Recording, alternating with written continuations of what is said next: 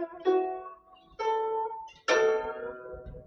三字经》原文：作大学，乃曾子。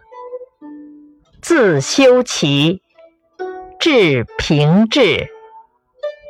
解释：做《大学》这本书的是曾参，他提出了修身、齐家、治国、平天下的主张。